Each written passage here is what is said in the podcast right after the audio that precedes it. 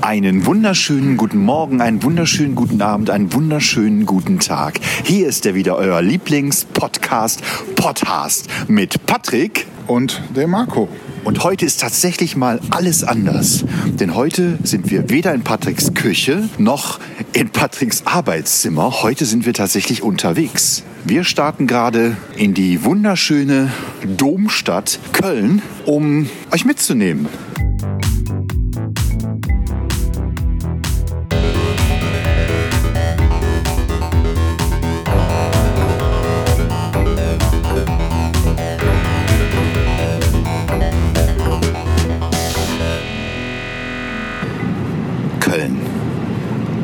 Risikogebiet.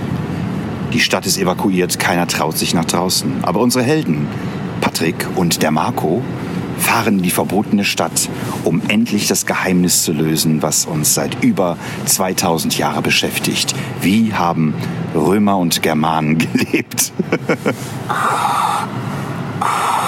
Kann ich die Maske jetzt abnehmen, Marco? Ja, Patrick, darfst du abnehmen.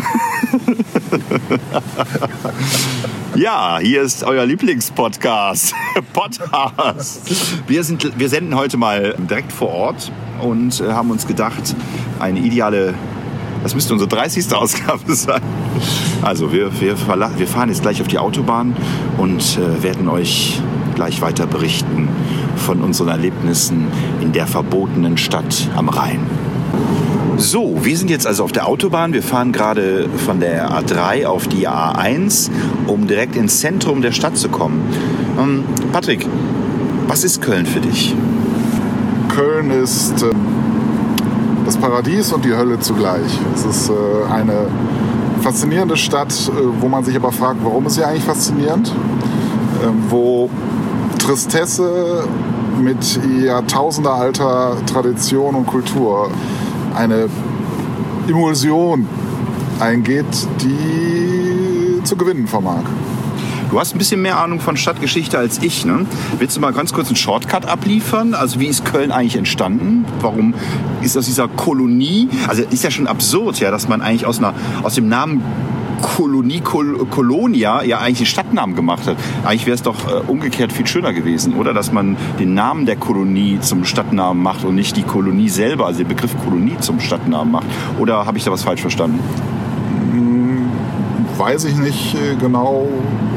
Ich denke einfach, dass es so viele römische Kolonien nicht gegeben hat hier in der Gegend. Da war es naheliegend, äh, dann äh, sozusagen den ersten Teil des Namens zu verwenden.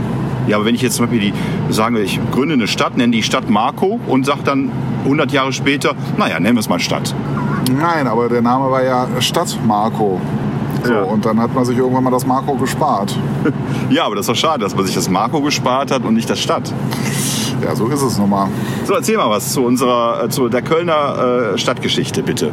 In drei Sätzen. Da bin ich aber ganz schlecht vorbereitet. Aber sagen wir mal in drei Sätzen.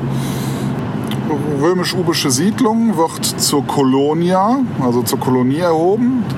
Das ist jetzt schon eigentlich ein Satz, ne? Ja, aber reicht das?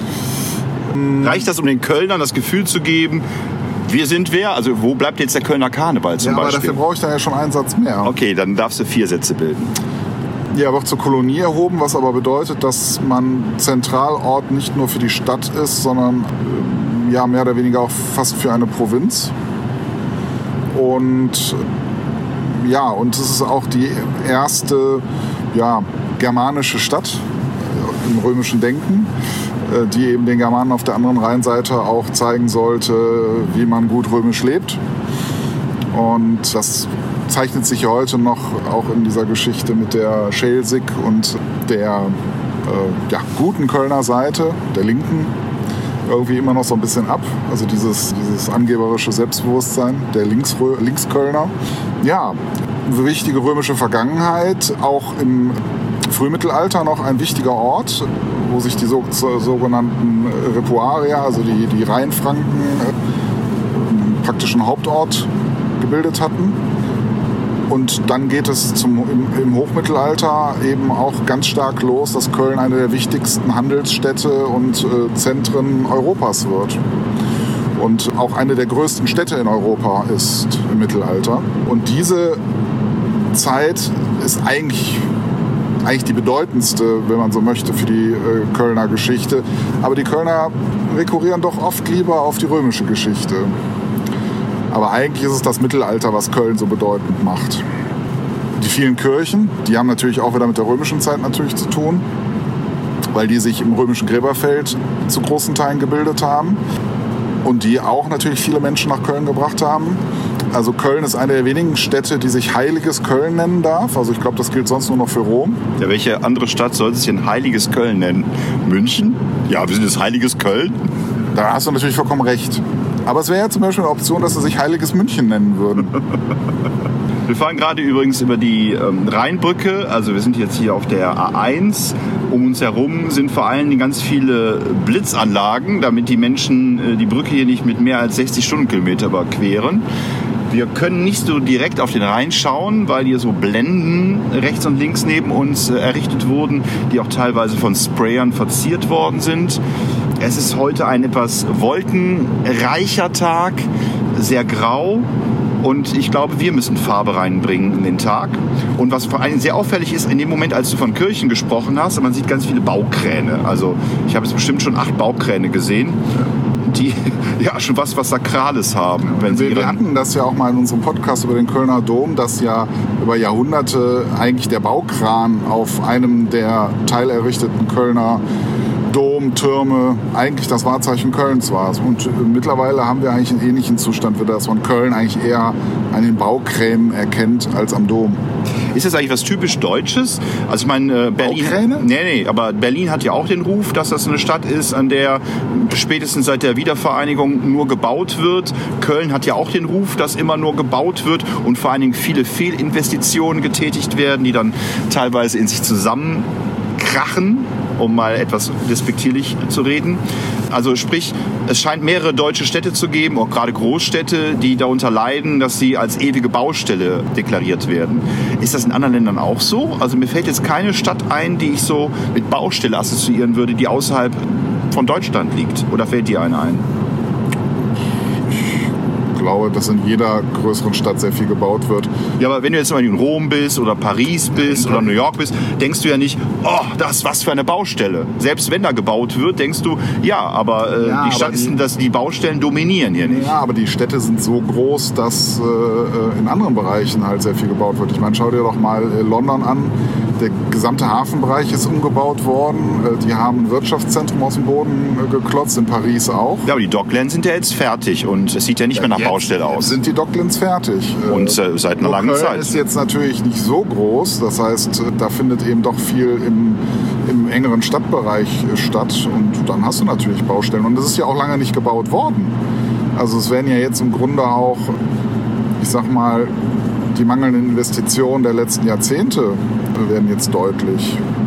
Ne, Es ist, ja, so, und, und Köln ist aber auch, glaube ich, so eine Stadt, wo man sich so ein bisschen rein und raus baut. Also ich, ich glaube, die letzten klaren Ideen, wie. Was meinst du mit rein und rausbauen? Naja, dann baut man irgendwo, baut man sich dann eine, eine, eine Veranstaltungshalle hin, die aber irgendwie jetzt schon wieder sanierungsbedürftig ist. Dann will man da ein Museum noch irgendwie hinmachen. Das ist Wir fahren jetzt optisch- übrigens an dem Schild vorbei, Weltkulturerbe Kölner Dom. Also man sieht wieder, die Priorität oder die Fokussierung findet hauptsächlich über den Kölner Dom statt. Dabei müsste es eigentlich äh, Weltkulturerbe Kirchenstadt Köln heißen, denn es gibt wohl kaum eine Stadt, die so viele, so alte Kirchen aufzuweisen hat. Ja, das haben wir auch schon in unserem Podcast zum Kölner Dom besprochen, die, das ewige neogotische Bauwerk. Da habe ich ja auch schon, oder ich glaube, wir beide haben das auch gesagt, dass wir eigentlich die, gerade die romanischen Kirchen auch sehr attraktiv finden. in Köln. Ja, ja. ja, aber um nochmal auf das Thema Bauen in Köln zu kommen, ähm, ich weiß nicht, also was auch von öffentlicher Hand bislang da so geplant wurde, die Domplatte, ähm, das ist alles irgendwie nicht besonders schön, ästhetisch, irgendwie auch gelungen, äh, würde ich jetzt mal so behaupten. Also ich, ich finde, da fehlt es an ja, einer Vorstellung wirklich, wie die Stadt aussehen soll und ähm, ja, wie man das, was man hat, irgendwie ästhetisch miteinander verbinden kann. sondern da wird dann einfach irgendwas gebaut und ob es jetzt zu dem Rest, der da steht, passt, scheint irgendwie sehr untergeordnet zu sein. Gut, wir wechseln jetzt mal die Autobahn. Wir fahren jetzt von der A1 auf die 57 Richtung Köln Zentrum, um gleich in Köln einkehren zu dürfen. Wir werden auch schon von einem netten Wolkensonnenspiel begrüßt. Also es hält ein wenig auf. Es hat schon was etwas Andächtiges. Bis gleich. So, jetzt sind wir auf der A57. Und das Schöne ist ja auch, wenn man den Dom jetzt, äh, wie ich, jetzt nicht so spektakulär empfindet, mehr wie früher vielleicht, äh, begrüßt er uns. Äh, man fährt die A57 entlang und sieht direkt, blickt direkt auf den Dom. Jetzt verschwindet er so ein bisschen auf der linken Seite. Wir sind auf Höhe Bickendorf, einem Stadtteil von Köln, Bocklemünz, Bocklemünd, Quatsch, Bickendorf, Bilderstöckchen und Ossendorf und werden rechts und links überholt. Wahrscheinlich muss ich mal ein bisschen schneller fahren. Ja, und unmittelbar nachdem der Dom dann quasi aus Sichtweite verschwindet, wird man begrüßt vom Kolonius, dem äh, Fernsehturm und dem Herkules-Hochhaus, in dem schon eine Menge Menschen wohl ihr Leben ließen, weil sie sich von oben herunterstürzten. Ich, als ich Student war damals hier in Köln, da habe ich verzweifelt eine Wohnung gesucht Meistens gab es so Wohnungsbesichtigungen mit, ich sag mal, 50, 60 Mitstudenten, die eine Wohnung suchten. Und die erste Wohnung, die ich hätte haben können, war tatsächlich der, eine Wohnung im Herkules-Hochhaus. Für die, die sie nicht gekriegt haben, die konnten sich direkt runterstürzen, oder? Nee, man musste schon erst äh, drin wohnen, bevor man sich runterstürzen durfte. Ah, okay. Ja, also es gehört schon zusammen. Man okay, muss sich quasi das Recht käuflich erwerben, äh, sich das Leben zu nehmen. Das ist wie die Menschen, die ähm, in die Schweiz fahren, um sich das Leben zu nehmen. Ja, okay, verstehe. Ja, jetzt kommen wir gerade, wir kehren ein, hier wird schon ah, Jonglage. Jongleur. ja, ein Jongleur. Es ist immer ein bisschen unangenehm. Aber irgendwie muss sich das ja für die rentieren, dass die trotzdem immer wieder stehen. Also ich habe tatsächlich noch nie Geld gegeben, auch wenn das jetzt vielleicht verwerflich klingt, weil ich das etwas penetrant finde, hier an der Ampel mit Jonglage belästigt zu werden. Ist für mich jetzt auch, auch wenn ich es selber nicht kann, ist auch nicht etwas, wo ich sage, schade, dass ich das nicht so kann, wie der Mensch, der es gerade vollzieht. Äh, sprich, es gibt für mich systemrelevantere Berufe als Jongleur. So, soll ich das? Äh, ja, ist gut. Naja, geht Hast du Angst? Ich nicht. Ja, also. Du bist der. Wir, wir machen hier ein Himmelfahrtskommando. Ja. Ich dachte jetzt nur, ja. falls nee, die Ordnungshüter dich sehen. Ordnungshüter. Wir, wir, sind die Ordnungshüter. Natürlich. Wir sind quasi vom Ordnungsamt. Wir fahren ja jetzt hier in ein Risikogebiet und wir werden jetzt jeden ohne Maske gleich zusammenschlagen.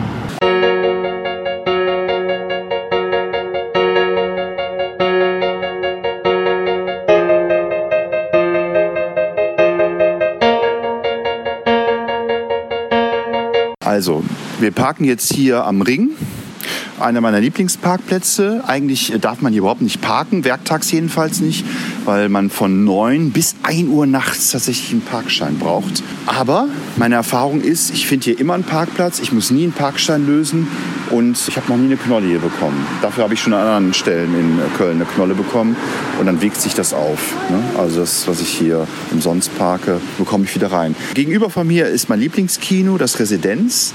Das Residenz ist insofern schön, dass man tatsächlich gemütliche Ledersessel hat, die man auch nach hinten kippen kann so dass man wirklich ein Kinoerlebnis hat, was teurer ist als ein normales Kino, aber einem das Gefühl gibt, gewertschätzt zu werden vom Kinobesitzer. Man bekommt, kann auch Essen was bestellen, äh, wenn man dort sitzt. Ja, und uns ist schon, es hat so ein bisschen heute was von Chicago hier, also Ausnahmezustand. Eben ist schon eine Polizei an uns vorbeigefahren mit Blaulicht. Ordnungsamt fährt hier durch die Gegend. Ja, so ist das, wenn man in einem Risikogebiet ist. Patrick. Ja, es ist beängstigend gerade schon einen, einen Menschen gesehen, der eine Maske trug und Lederklamotten an. Erinnerte mich ein bisschen an Michael Jackson. Der hat das ja alles schon vorweggenommen. Und die Japaner, die haben ja auch schon die sehr Japaner früh angefangen, Masken zu tragen. Er sah jetzt speziell aus wie Michael Jackson. Er hat auch den Hut, Hut äh, so ins Gesicht gezogen. Geht auch noch vor uns daher. Sehr cool.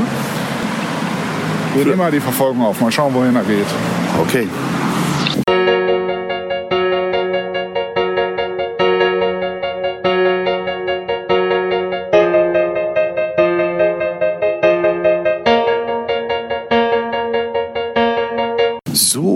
Wollten eigentlich ganz woanders hin, sind aber hier auf einen Platz aufmerksam geworden.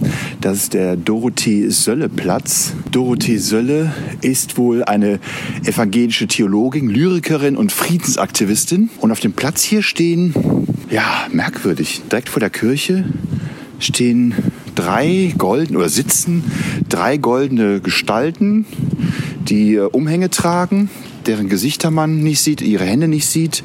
Hast du eine Idee, was das sein könnte, Patrick? Das sind die Dementoren. Ja, gut, aber wir sind ja nicht bei Harry Potter hier. Wissen wir doch nicht. Also Patrick, Goldene Dementoren, würde ich jetzt mal sagen. Patrick hat zu viel Fantasy-Romane gelesen. Er ist noch in dem Rausch. Ja, und wenn man sich das genauer anschaut, dann sind diese Figuren bestehen nur aus Hülle, also aus einem Mantel, Kapuzenmantel, Kapuzenkleidungsstück.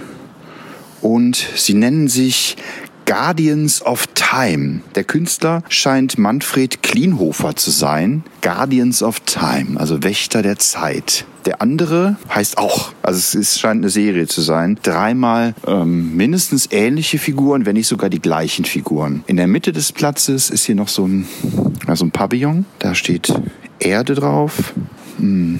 Sieht von allen Seiten komplett anders aus. Und besonders witzig ist hier so ein Steinblock, da steht zum Mitnehmen drauf. Den kann man aber nicht mitnehmen. Also witzige Kölner. Und nochmal drei kleine steinrunde Säulen, abgeschnitten, ungefähr 30 oder 25 Zentimeter hoch und oben auch nochmal gold lackiert. Und das Geländer ist ebenfalls goldig. Also hier hat jemand die Farbe Gold bekommen und sich ausleben dürfen. Guardians of Time ist natürlich ein Kontrast zu dem, was jetzt hier, ja, hat so ein bisschen was von Marvel, hier die Wächter, die eigentlich nur beobachten und nicht handeln, die nicht eingreifen ins Geschehen und einfach da sind. Und wenn wir da oben natürlich dann die Rettungsringe und die ähm, Rettungswesten sehen, ist wahrscheinlich ja die Aussage klar, wir lassen die Menschen im Mittelmeer allein. Okay. Dann äh, die äh, Schwimmwesten und die Rettungsreifen habe ich tatsächlich noch nicht gesehen.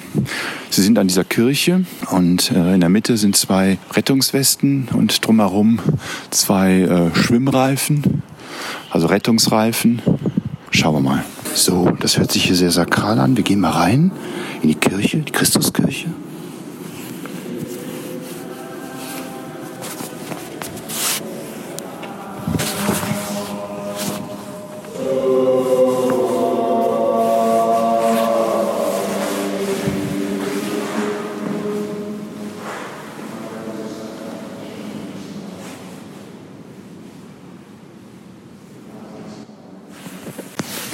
Ganz lustig hier draußen. Also ist nochmal Betonung evangelische Kirchengemeinde, Christuskirche. Und hier steht dann, wir sind für euch da. Pfarrer Christoph Rollbühler. Und dann steht aber unter der Pfarrerin Eva Esche, zurzeit leider erkrankt. Ja, das zum Thema, wir sind für euch da. Aber zum Glück haben wir die Wächter der Zeit. Die sind da.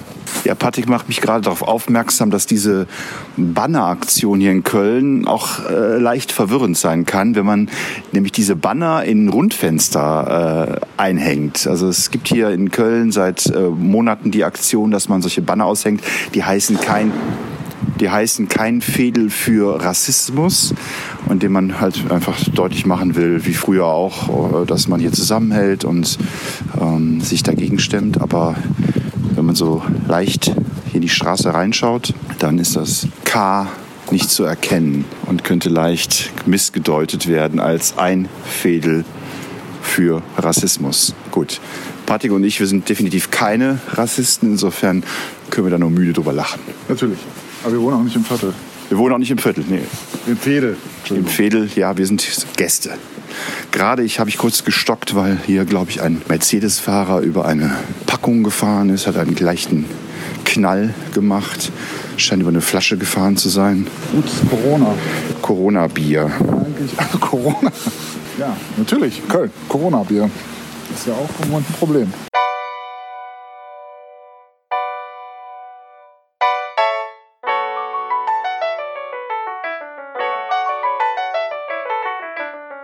So, man hört, es, ist, es wird lauter. Wir sind jetzt auf dem berühmten Kölner Ring hier, wo die Partymeile quasi, die Reeperbahn von Köln, ja, nur mit weniger Sexclubs und Etablissements. Also eigentlich insgesamt weniger. Weniger, ja, also die, die äh, Light-Version von äh, der Reeperbahn. Ja, hier ist auch der damals der Sohn von unserem oder ja, dem Oberbürgermeister von Köln, Fritz Schrammer, ums Leben gekommen bei einer ja, bei einem Wettbewerb, einer Challenge, ne? welcher Wagen schneller fährt hier. Er ist ja gefahren, sondern er ist ja überfahren worden. Er ist überfahren worden. Er war Opfer einer, einer, eines Wettrenns. Challenge. An dieser Challenge. Und ja, hat dazu geführt, dass der Ring hier, glaube ich, am Wochenende, jedenfalls samstagsabends, nur eingeschränkt befahrbar ist. Ja, nicht unser Fall. Also ich glaube, wir waren selten hier auf den Ring, höchstens mal in einer Cocktailbar einzukehren. Aber ansonsten, Kino. Ja, Kino. Kino habe ich ja eben schon erwähnt. Was ist eigentlich dein Lieblingskino hier in Köln? Hast du da eins? Nee. Okay. Ja. Wir sind hier gerade vor der Kölner Haus- und Grundbesitzerverein von 1818 und ich werde hier gerade mit einem Plakat konfrontiert. Da steht Boris Becker Kölner Ansichten. Das scheint eine Fotoausstellung von Boris Becker zu sein. Ob es sich jetzt mal um den Tennisstar oder einen anderen Boris Becker handelt, ich vermute mal, es ist ein anderer Boris Becker, der aber anscheinend profitiert von dem Namen. Also vom 6. Oktober bis zum 18. November 2020 ist also hier in der Kölner Haus- und Grundbesitzerinnenverein von 1988, äh, von 1888 Entschuldigung, von 1888 gibt es hier eine Fotoausstellung mit dem Thema, mit dem Begriff, mit dem Titel Kölner Ansichten. Wir sind am Friesenplatz und gucken auf einen Starbucks, Coffee, Lokal und auf viel Grau, Beton. Hier mal Firmen Proximus. Bitte? Quantum, Proximus Quantum Real Estate AG. Das sind mal Firmennamen. Das ist nicht so wie Müller KG. Das ist mal eine Aussage. Ja, hier ist, hier ballt sich alles. Hat auch was von New York. Nein, es hat gar nichts von New York. Na, Das würde ich nicht sagen. Also, Es hat gar nichts von New York. Du warst schon in New York. Ich war in New York, es hat gar nichts von New York. ist es besser? Na, wenn man es urig mag und mittelalterlich mag, ist Köln definitiv die, die bessere Wahl, ja. Aber so viel Mittelalter sehe ich hier gerade. Ja, gar aber vom, vom, der Wesenskern ist mittelalterlich. Du spürst es hier in jeder Pore, Köln ist im Mittelalter stehen geblieben. das ist jetzt eine äh, steile These. Ja, ich wollte mal ein bisschen provokant sein hier in unserem Podcast. So, wir gehen jetzt gerade über die Fußgängerampel und melden uns gleich wieder. Ja, gerade macht mich Patrick darauf aufmerksam, dass die Fußgängerampel rot ist. Auf der rechten Seite haben wir das belgische Viertel. Wir sind auf dem Hohenzollernring noch und auf der linken Seite haben wir die Ehrenstraße, die berühmte. Was verbindest du mit der Ehrenstraße, Patrick? Äh, War früher mal eine sehr interessante Straße mit sehr interessanten Läden, alternativen Klamotten und naja, und es ist halt immer populärer geworden, was die Geschäfte angeht. Äh, Also ich finde, sie hat heute nicht mehr viel Besonderes. Aber ich muss sagen, ich war jetzt auch schon bestimmt zwei, drei Jahre nicht mehr auf der Ehrenstraße unterwegs. Ja, so ein bisschen Carnaby Street mäßig, ne? Ja, früher war es so. Aber du hast vollkommen recht. Ich war jetzt auch durchaus in den letzten Monaten öfter mal auf der Ehrenstraße. Aber da gibt es nichts mehr, was unseren, unser Special Interest befriedigt. Ja, das ist alles sehr glamourös geworden. Eher Mode- und Schmuckläden für, für Mädchen, die die Kreditkarte ihres Vaters in den Händen halten. Vorurteile, Vorurteile, Vorurteile. Nein, empirisch bewiesen. okay, es war nicht die Kreditkarte, es war die Girocard. Wir sind jetzt hier am Rudolfplatz. Patrick wird gerade damit konfrontiert, dass sein beliebtes Theater am Rudolfplatz, ich glaube, in dem er kein einziges Mal war, tatsächlich nicht mehr existiert. Also mitten hier auf dem Platz, wo, ja, den, den man Rudolfplatz nennen könnte, ist jetzt ein neues Gebäude. Direkt vor der Sparkasse, wo früher dieser Medienmarkt war. Wie hieß der andere? Nicht Mediamarkt, nicht äh, Saturn. Wie hieß der dritte im Bunde? Gab es noch einen dritten? Ja, dieser gelbe. Egal. Wir gehen jetzt mal auf den, hier ist so ein Trödelmarkt, aber da, da da so viele Massen sind, müssen müssen wir jetzt unsere Gesichtsmasken aufziehen. Dementsprechend werden wir da wahrscheinlich jetzt nicht von so viel berichten. Bis gleich.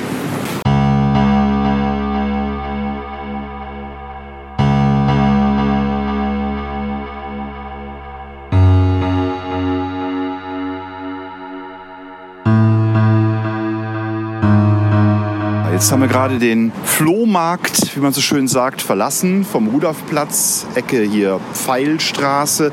Patrick, wie fandst du den Flohmarkt? Was hat dir gefallen? Ja, es waren schöne Sachen anzuschauen, aber es wenig überraschend und zum Moment für mich gerade ein bisschen zu viel, um in Ruhe zu stöbern. Ja, ich fand es auch überrasch äh, überraschend interessant teilweise. Aber mich hat gerade tatsächlich auch die, der Vinylplattenstand etwas überfordert. Da waren tatsächlich ein paar schöne Schätze dabei. Aber jetzt rauszufinden, ob die Preise gerechtfertigt sind, äh, war dann doch etwas, hat mich überfordert. Und die Schnäppchen waren halt eben Schnäppchen. Ja? Also ich meine, eine äh, Vinyl-Langspielplatte für 2 Euro ist wahrscheinlich auch nicht mehr wert als 2 Euro. Und das hat mich als Nicht-Kenner jetzt gerade überfordert, obwohl ich selber gerne immer noch Vinylplatten höre und auch besitze. Ich hätte meine Sammlung gerne erweitert, war mir aber jetzt unsicher auf diesem Terrain, was lohnenswert ist. Da ich immer wieder feststelle, dass ich auch alte Platten gerne immer noch höre. Da ist übrigens noch die Sparkasse, Patrick. Also doch. Ja, wie, aber doch, ich habe gesagt, da ist die Sparkasse. Moment, jetzt, ja sicher. War hier nicht auch Konzerte und sowas? Ja, genau, Theater am Rudolfplatz. Ja, da war ich sogar mal. Ja, ich nicht. Ja, ich schon. Aber welches Konzert hast du denn gesehen? The Mission.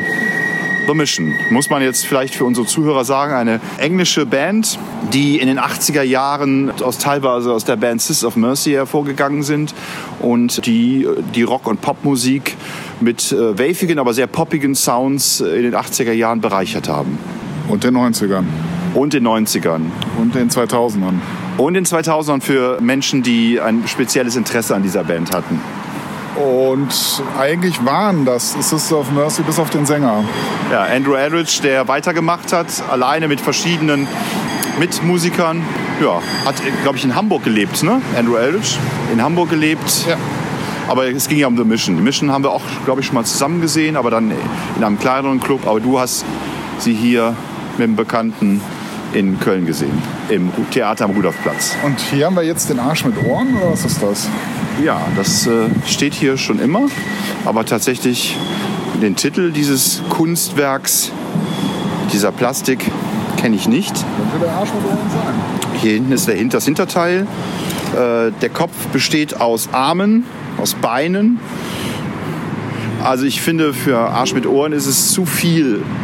Dann hätte es reduzierter sein müssen, nur auf das Hinterteil. Also wir sehen ja durchaus ein Gesicht. Das stimmt. Ja, also ich würde es eher mal nennen, Aber die Ohren sind sehr groß. ich nenne das Gebilde Kompression.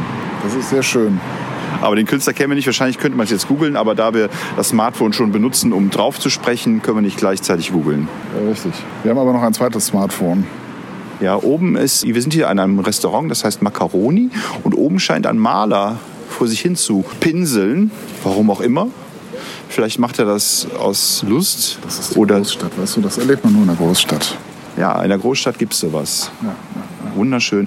Die Sonne verwöhnt uns gerade, äh, lässt uns dieses Krisengebiet hier Köln aushalten. Es regnet nicht, es ist nettes Spazierwetter und die Kölner laufen auch brav mit ihren Hygienemasken durch die Gegend. Fast alle, viele, ein paar. Ja. Wir gerade nicht, weil wir ja auch weniger als fünf sind. Man muss Masken erst anziehen, wenn man mit mehr als fünf Leuten irgendwo steht. Also auch wenn man selber als Gruppe zu fünft ist. Ja, wahrscheinlich ist es bei Familien nochmal ein Unterschied. Familien dürfen wahrscheinlich auch ohne Gesichtsmasken, aber wenn sie sich dann mit anderen Menschen zusammenstellen, die auch wieder eine eigene Gruppe bilden, ich glaube, dann müssen sie auch Gesichtsmasken aufziehen. Und wir haben ja eben schon gesehen, das Ordnungsamt ist da, es ist präsent. Es zeigt seine Präsenz, schüchtert ein. So schaffen wir es wahrscheinlich auch, die Pandemie irgendwann in den nächsten fünf Jahren in den Griff zu bekommen. Ja, ich äh, freue mich schon drauf. So, es geht weiter. Ja, und direkt daneben ist äh, hier eine Weltneuheit, äh, California Sun. P9, es gibt ein Herbstangebot. Was ist P9? Es scheint irgendwas mit Power zu tun zu haben. Sonne in schönster Form.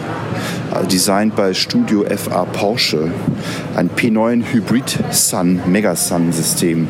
Also hier wird man braun mit einem Mega Sun System. Patrick schaut sich Bürostühle direkt daneben an. So, wir suchen gerade das eigentliche Ziel unserer Reise. Wir sind hier gerade an dem kölnischen Kunstverein Die Brücke. Hier gibt es gerade zwei Ausstellungen. Einmal Emma Lamont Aussicht und einmal Dunja Herzog Meanwhile. Ja, aber das ist nicht das Ziel unserer Reise, deswegen gehen wir jetzt einfach mal weiter. Patrick schaut schon. Patrick, was sagst du zur Architektur hier auf der rechten Seite? Ja, äh, verwirrend. Wir sehen eine Niedrigbebauung entlang der Hauptstraße. Nicht ganz untypisch für die Zeit nach dem Krieg, wo man, äh, ich sag mal, erstmal Ladengeschäfte eröffnet hat, ohne jetzt äh, sich über die darübergehende Bebauung Gedanken zu machen. Und das äh, scheint bis heute gehalten zu haben.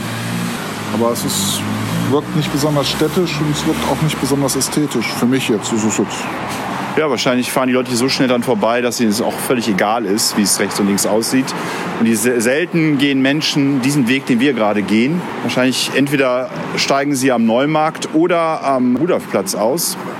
Und dazwischen ist Brachland. Also sie, sich hier zu behaupten als Geschäft ist wahrscheinlich sehr schwer, sehr schwierig. Wir sind gerade auf der Hahnenstraße. Die Hahnenstraße, die falsche Straße. die Hahnenstraße verbindet äh, den Rudolfplatz mit dem Neumarkt. So, Patrick wundert sich gerade. Wir werden das jetzt mal klären, damit wir auch den Ort finden, den wir suchen. Ja, wir müssen noch ein bisschen weitergehen hier, die Hahnenstraße. Wir haben nämlich jetzt festgestellt, dass es gar nicht zwischen Rudolfplatz und Neumarkt ist, sondern zwischen Neumarkt und Heumarkt. Und laufen hier an Giers vorbei, gutes Hören und stoßen auf unseren alten Freund und Wegbereiter Thomas Gottschalk, der Werbung macht für Hörgeräte mit seinem drei, ja, eigentlich fast ein Zehn-Tage-Bart, ne, was er da aufweist. Aber sympathisch, nett, immer noch sehr jugendlich, kommt er rüber. Unser Thomas Gottschalk, der uns auch früher, wenn wir samstags abends was unternommen haben, war es eigentlich davor fast schon Pflicht, äh, Wetten das oder sowas zu schauen davor mit Thomas Gottschalk. Es ging also erst danach los. Ja, er war der Letzte. Äh, nach Kuhlenkampf und Fuchsberger ja, war nur noch er und dann kam nur noch Tristesse und Ödnis. Ja, wobei man sich immer aufgeregt hat über ihn. Ne? Also er war ja jetzt nicht äh, so, dass man sagte, ja, super, was er macht. Ich habe mich nicht aufgeregt. Oh, ich fand schon sehr... Ich mich bef- aufgeregt habe. Nein, ne, ich habe mich, äh, ich habe mich schon über seine Art geärgert. Ich war ein Riesenfan, so in Anfang der 80er von ihm. Und ich finde so, man merkte ihm schon im Laufe der Zeit von Wetten das an, dass er eigentlich kaum noch Lampenfieber hatte und einfach alles gemacht hat, was er, also wenn er zu Hause wäre in seinem Wohnzimmer. Also es war schon manchmal ein bisschen läppsch, wie er sich da dargestellt hat. Kam raus und hat die Frauen angegrabbelt, hat äh, sich auch keine guten Fragen überlegt für seine Gäste. Hauptsache, sie saßen auf seiner Couch und haben ein bisschen Haribo Goldbärchen mit ihm gegessen. Ja, aber er hat es trotzdem hingekriegt. Und ich finde, er hat seine, weiß nicht, was hat er gekriegt pro Sendung? Anderthalb Millionen? Ich hab, weiß nicht, was kriegt man weiß, bin ich, Moderator für solche Sendungen? weiß ich nicht, bin nicht sein Finanzberater und wir sind ja an dem Metier jetzt auch nicht so firm. Wir sind jetzt hier am Neumarkt, laufen an der Neumarktpassage. Hier ist das Käthe-Kollwitz-Museum. Da habe ich auch schon schöne, nette kleine Kunstausstellungen gesehen. Ist jetzt nicht riesig, macht aber Spaß. Ich weiß jetzt ehrlich gesagt nicht, ob wir jetzt hier schon auch äh, Gesichtsmasken tragen müssen. Ich weiß nur, dass es also gestern verkündet worden ist, aber auf jeden Fall hier ist übrigens auch Käthe Kollwitz Museum Köln in einem Gullideckel markiert. Ja, jedenfalls muss man auf der Schildergasse, der Einkaufsstraße, muss man Gesichtsmasken tragen, weil Köln tatsächlich Risikogebiet, wie viele andere Großstädte auch. Und gleich links ist ja die große Buchhandlung, die Kette, die Mairische Buchhandlung. Und oben ist dieses berühmte Eis, was einfach mal rumgedreht worden ist. So unter Motto Murphy's Law, es landet Aha, Schuld, oder? falsch. Ja, ehrlich gesagt bin ich mir jetzt unsicher. Also ich könnte es jetzt bestätigen, aber Von Aha Schuld. Also der hat ja das Auto aufs Stadtmuseum gesetzt. Ich meine aber auch, er hätte das Eis aufs Haus gesetzt. gut, wir können das ja mal später, oder ich kann es später mal googeln. Du sagst, es war Aha Schuld. Ich meine, es war Aha Schuld. Ja, passt. Er hat viel hier sich verwirklicht in Köln. Ja. So, es wird wieder lauter. Wir schauen auf die Schildergasse, City Shopping und gehen gerade an für Menschen vorbei, die äh, Fressalien in den Händen haben und hier am Neumarkt flanieren.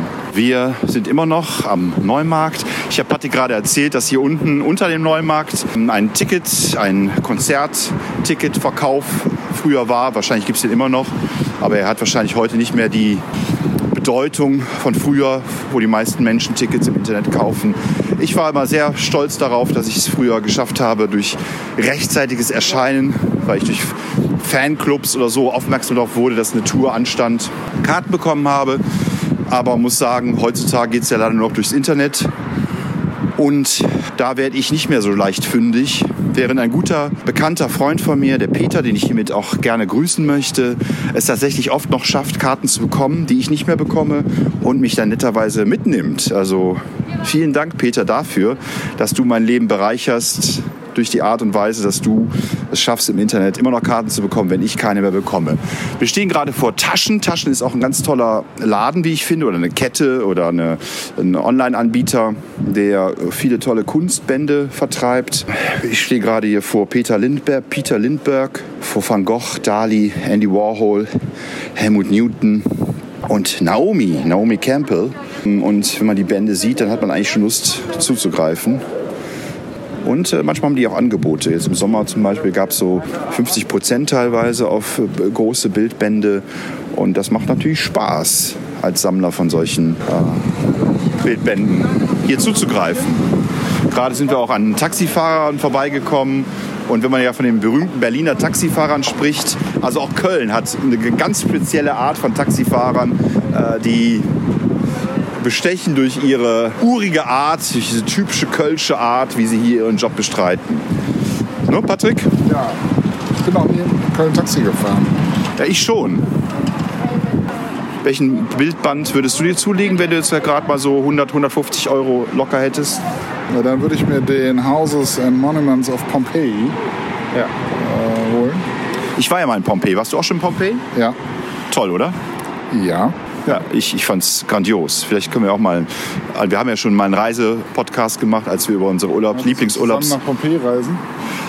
Ja, ich finde, äh, Pompeji war das Problem. Ich war mit zwei meiner unzähligen Kinder dort, die geschafft waren von der Hitze. Und ich hatte einfach so viel Endorphin in mir und Enthusiasmus, dass ich am liebsten mehrere Tage durch Pompeji gestiefelt wäre. Während meine Kinder schon nach zehn Minuten sagten, jetzt reicht's aber auch, oder? Das war ein bisschen frustrierend. Ich laufe tatsächlich gerne durch die Hitze, aber Italien ja sowieso, habe ich ja schon gesagt, und Pompeji auch immer eine Reise wert. So, wir sind auch schon da, da wo wir hin wollten. Und damit meine ich nicht hier das Kölner HiFi-Studio, in dem man noch qualitativ hochwertige HiFi-Anlagen bekommt, sondern quasi 20 Meter weiter ist das Ziel unserer Reise, also unserer ersten Etappe. Wir wollten nämlich heute ins belgische Haus. Warum wolltest du ins belgische Haus, Patrick? Äh, weil da das äh, römisch-germanische Museum eingezogen ist, solange die Umbauten äh, am Roncalli-Platz stattfinden. Ähm, Im Übrigen ist das belgische Haus auch architektonisch eine Besonderheit. Aber das ist jetzt nicht mein Hauptgrund, da reinzugehen, sondern ich möchte mir die neue Ausstellung anschauen des römisch-germanischen Museums. Ja, Moment, grammatikalisch nicht ganz korrekt. Du möchtest dir mit mir diese neue Anstellung, äh, Ausstellung anschauen. nein. Okay, also ich habe Patrick quasi genötigt, heute mit mir diesen Ausflug zu unternehmen. Tatsächlich hatte er schon ohne mich vor, heute hier hinzufahren. Und ich habe mich quasi angebiedert, ihn angebettelt. Ja, neben uns fahren gerade so drei Rikschas, Fahrradrikschas durch die Gegend. Aber es sieht irgendwie nach einer Demonstration der Schulenbewegung aus. Ja, die haben äh, solche Fahnen, aber ich glaube, das hat, ist keine Demonstration, diese Regenbogenfahnen, sondern es tatsächlich gehört mit zum Handwerkszeug. Nee, nee, nee, nee, nee. Ich habe jetzt schon so viele Fahrradfahrer gesehen, das ist dir wahrscheinlich nicht aufgefallen, weil du dich hier mit der Architektur dieser wunderbaren Stadt beschäftigt hast. Es scheint tatsächlich heute eine Demonstration zu geben, die entweder für Diversität und oder äh, schwules Leben, eine Fahrraddemo, so wie mir scheint. Was wir begrüßen. Schau, schau, schau. Ja, hier steht gemeinsam immer besser. Was, was willst du damit sagen im Jump Schau House? da. Ach so, ja, okay. Es fahren gerade wieder Fahrräder an uns vorbei, die Regenbogenfahnen an sich tragen. Und wahrscheinlich hat Patrick recht.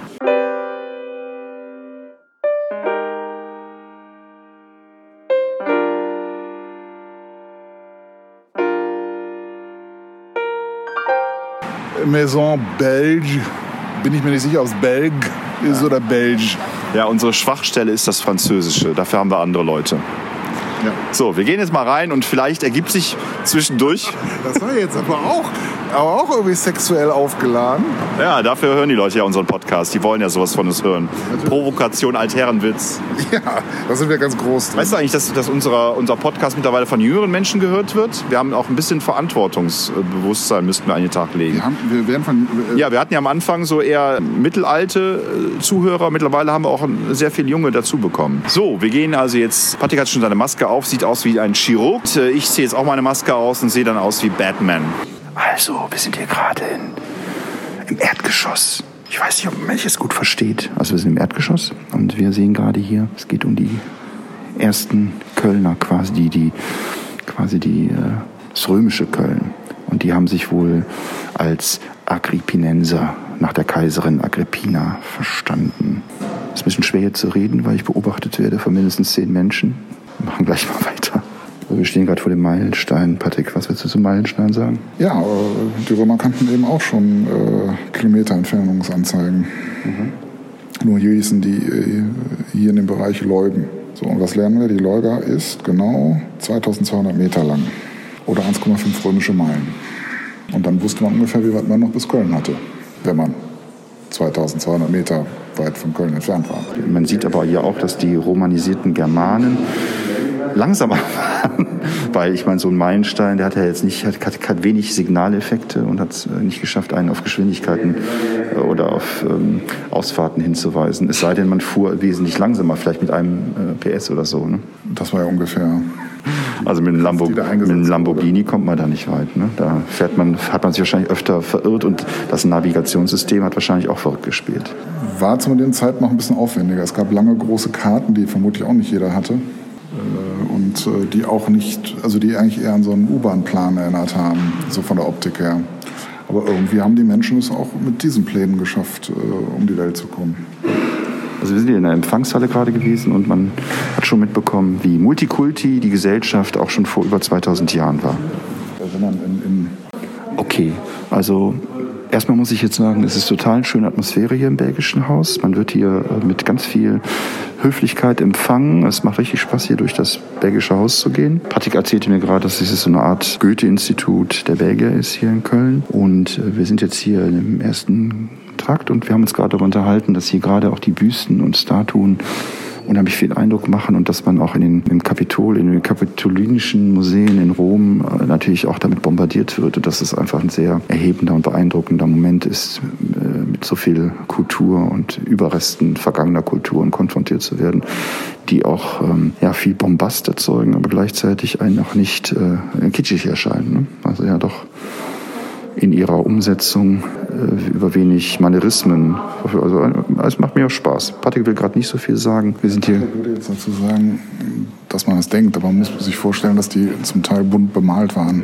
Ja, das sowieso auch ja die griechischen Statuen, die man ja, äh, die Goethe und Konsorten Winkelmann ja für weiß gehalten haben, waren ja in Wirklichkeit, oder nicht in Wirklichkeit, aber waren ja in vergangenen Zeiten durchaus bunt und farbenfroh.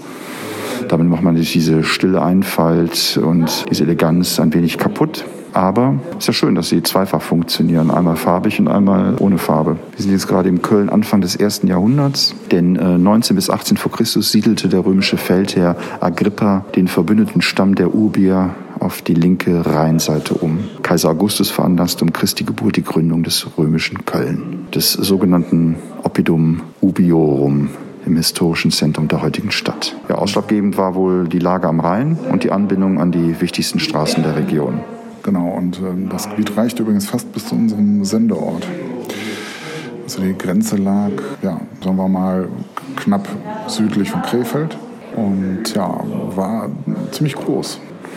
Also es reichte bis äh, in die heutigen Niederlande hinein und äh, es war eben schon ein bedeutender Ort auch für römische Verhältnisse. Sind das hier links das Grabmäler oder sind das, ja, also auch, sind wahrscheinlich dieses Rot nach, nach äh, oder restauriert worden, oder? Oder glaubst du, dass die Farbe Rot so lange gehalten hat? Ich weiß es nicht. Weil das gerade das ganz Rechte, das ist ja richtig intensiv. Mhm. Also, das ist der Grabstein für Brutius, wie heißt der? Atutus. Brutius Atutus.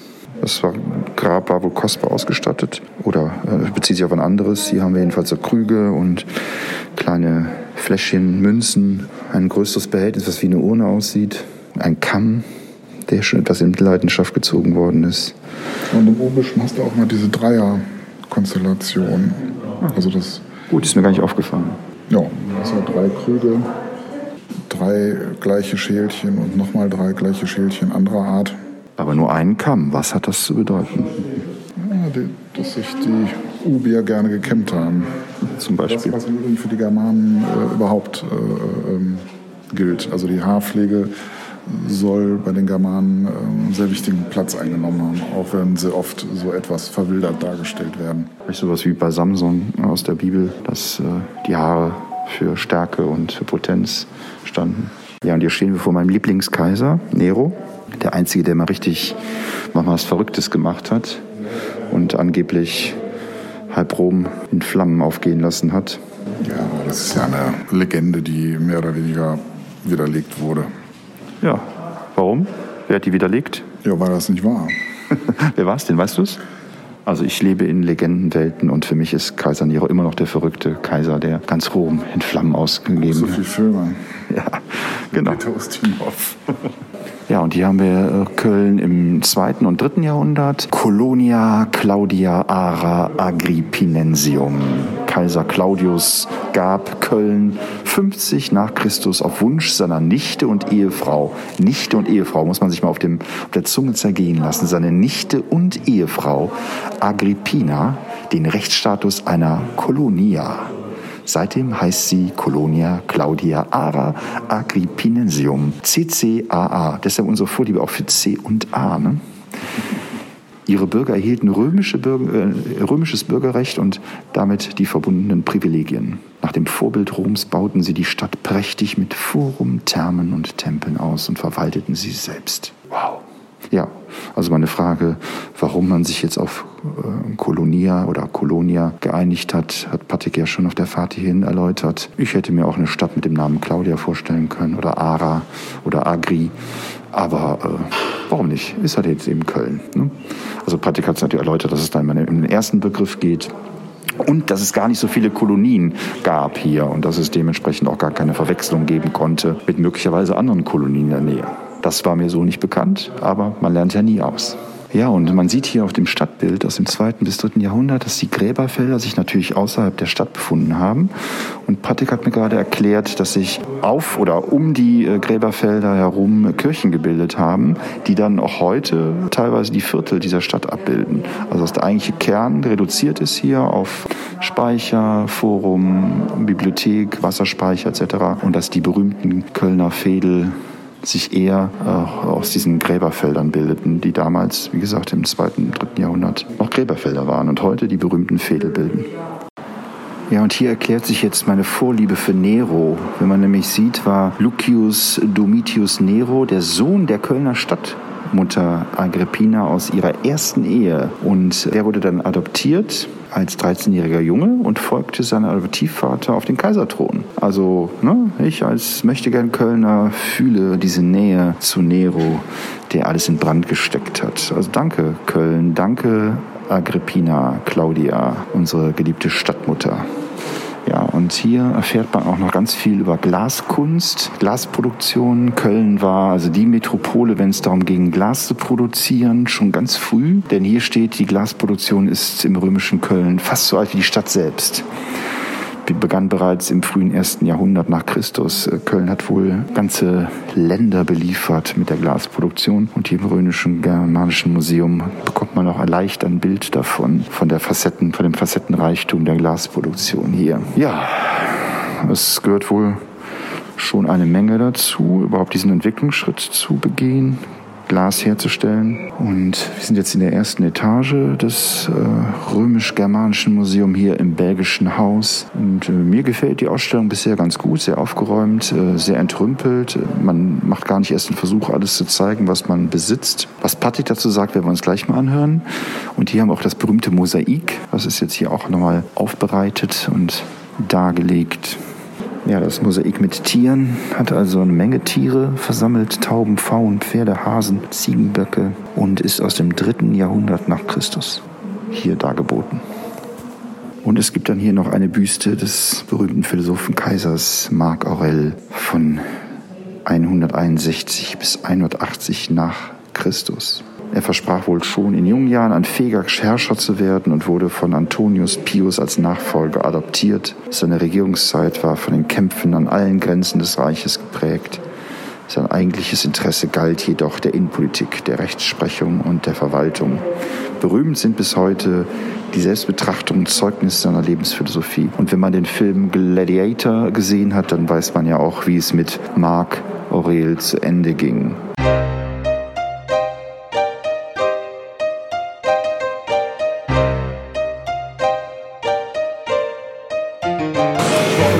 Wir sind gerade aus dem belgischen Haus raus. Wir haben äh, die Ausstellung äh, zum, im Römisch-Germanischen Museum gesehen. Wir haben auch darüber geredet. Und ja, also mein Fazit ist, es gefällt mir sehr gut äh, ästhetisch, weil es sehr entrümpelt ist, weil es nicht überladen ist. Äh, was die Kontinuität oder der, der, Ablauf der Ausstellung angeht, äh, manchmal etwas verwirrend, äh, weil Teile auseinandergerissen sind und man sie an einer Stelle fand. Ich habe ein paar Dinge gelernt, nicht so viel, weil die Hinweistafeln doch sehr reduziert waren. Aber rein optisch war es auf jeden Fall ein Augenschmaus, weil man sich wirklich dessen bedient hat, denke ich mal, ähm, was auf jeden Fall viel Furore erzeugt. Wie ist deine Einschätzung, Patrick?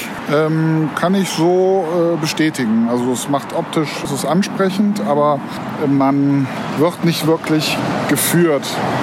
Aber das ist in vielen Museen, die sich mit Archäologie beschäftigen, der Fall.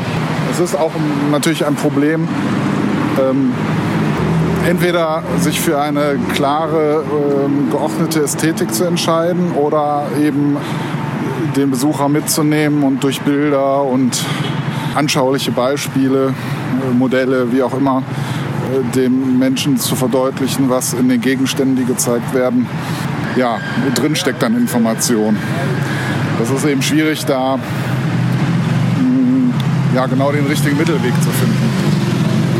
Ja, ich möchte aber trotzdem mal betonen, dass es mir dennoch gut gefallen hat, weil ich genau sowas mag. Also ich war jetzt in letzter Zeit öfter mal in Museen, wo ich genau diese Ästhetik ansprechend fand, weil ich mich da als ja, ästhetischer Mensch eben ernst genommen gefühlt habe. Aber es ist natürlich ein Unterschied, ob man in ein Kunstmuseum geht oder in ein eher archäologisch-historisches, kulturhistorisches Museum. Da denke ich mal, ist es wahrscheinlich auch wichtig, noch zusätzlich darüber hinaus wissenschaftliche Erkenntnisse. Zum Beispiel hat mir jetzt noch keiner bewiesen, dass es nicht Nero war, der Köln angezündet hat, obwohl Patrick ja mehr weiß als ich. Das hätte man. Für Köln, für Köln kann ich nicht sprechen.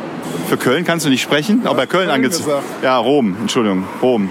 Aber ich, mir war zum Beispiel nicht äh, präsent, dass Nero der Sohn war von unserer Stadtmutter hier. Das äh, habe ich anscheinend verdrängt. Aber schöne äh, weitere Erinnerung. So, wir gehen jetzt weiter durch Köln. Wir laufen hier gerade an dem Telekom Tower vorbei. Links neben uns ist eines der ältesten Kaufhäuser, an die wir uns wahrscheinlich erinnern können hier. Der Kaufhof Wer weiß, wie lange das Galeria Kaufhof noch existiert. Wenn man sich die Entwicklung solcher Riesenkaufhäuser anschaut, dann sieht das ja nicht rosig aus. Und diese komische Pandemie tut ihr Übriges dazu, dass die Leute eigentlich online bestellen.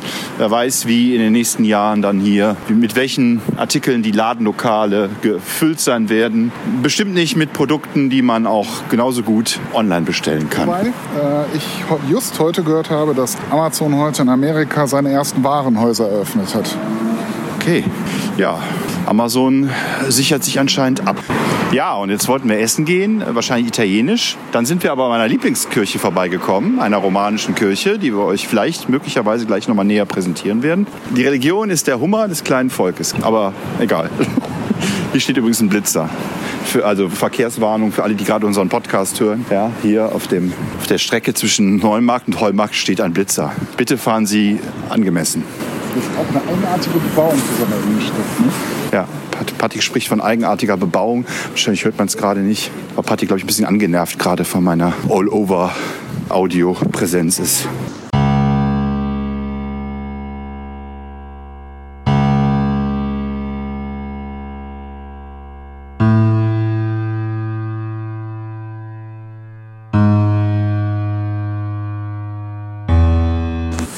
Sind hier gerade am Kreuzgang von äh, St. Maria im Kapitol. Äh, wunderschön. Man schaut durch diese kleinen Säulen, auch viel Grün und viel Farbe und ja, kann die Kirche auch von außen schon betrachten. Wir versuchen es gleich mal ein bisschen durchzuarbeiten. Ich kann es echt wirklich nur jedem empfehlen. Ich war früher öfter hier und dann kommt man eben auch in diese Krypta, die unterirdische, und fühlt sich wie so ein erster Christ, der gerade von Römern verfolgt wird, weil das alles so eine verschwörerische, eingeschworene Atmosphäre hat. Patrick macht gerade Fotos. Wahrscheinlich werden wir uns gleich noch ein bisschen über äh, St. Maria im Kapitol unterhalten können, nachdem wir in der Kirche waren. Ja, nachdem wir also jetzt römisch-germanische Kultur erlebt haben, befinden wir uns jetzt in der Hochphase der christlichen Kultur. St. Maria am Kapitol gibt es seit über 955 Jahren. Leider können wir wahrscheinlich Corona-bedingt nicht unten in die Krypta, aber die Kirche an sich ist wunderschön und ein Besuch wert. Ein paar Teile sind mit Seilen abgespannt. Wir sitzen gerade auf Baststühlen und erholen uns ein wenig von unserem Fußmarsch und schauen andächtig in Richtung Ausgangstür. Über uns steht eine monumentale Orgel, die natürlich gerade nicht bespielt wird. Patrick hustet. Gleich geht's weiter. Wie eben schon angesprochen, ist St. Maria im Kapitol tatsächlich im Kapitol. In der zweiten Hälfte des ersten oder zweiten Jahrhunderts gab es hier den mächtigen Tempel der sogenannten kapitolinischen Trias geweiht, den Göttern Jupiter, Juno, Minerva.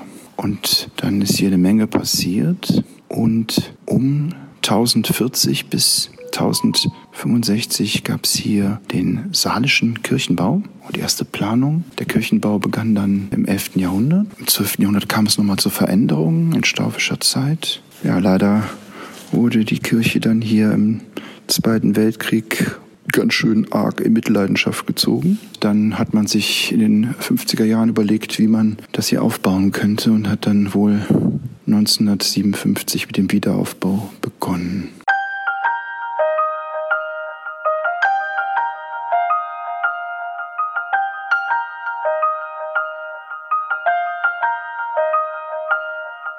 So, Patrick, noch Kommentare zu meiner Lieblingskirche?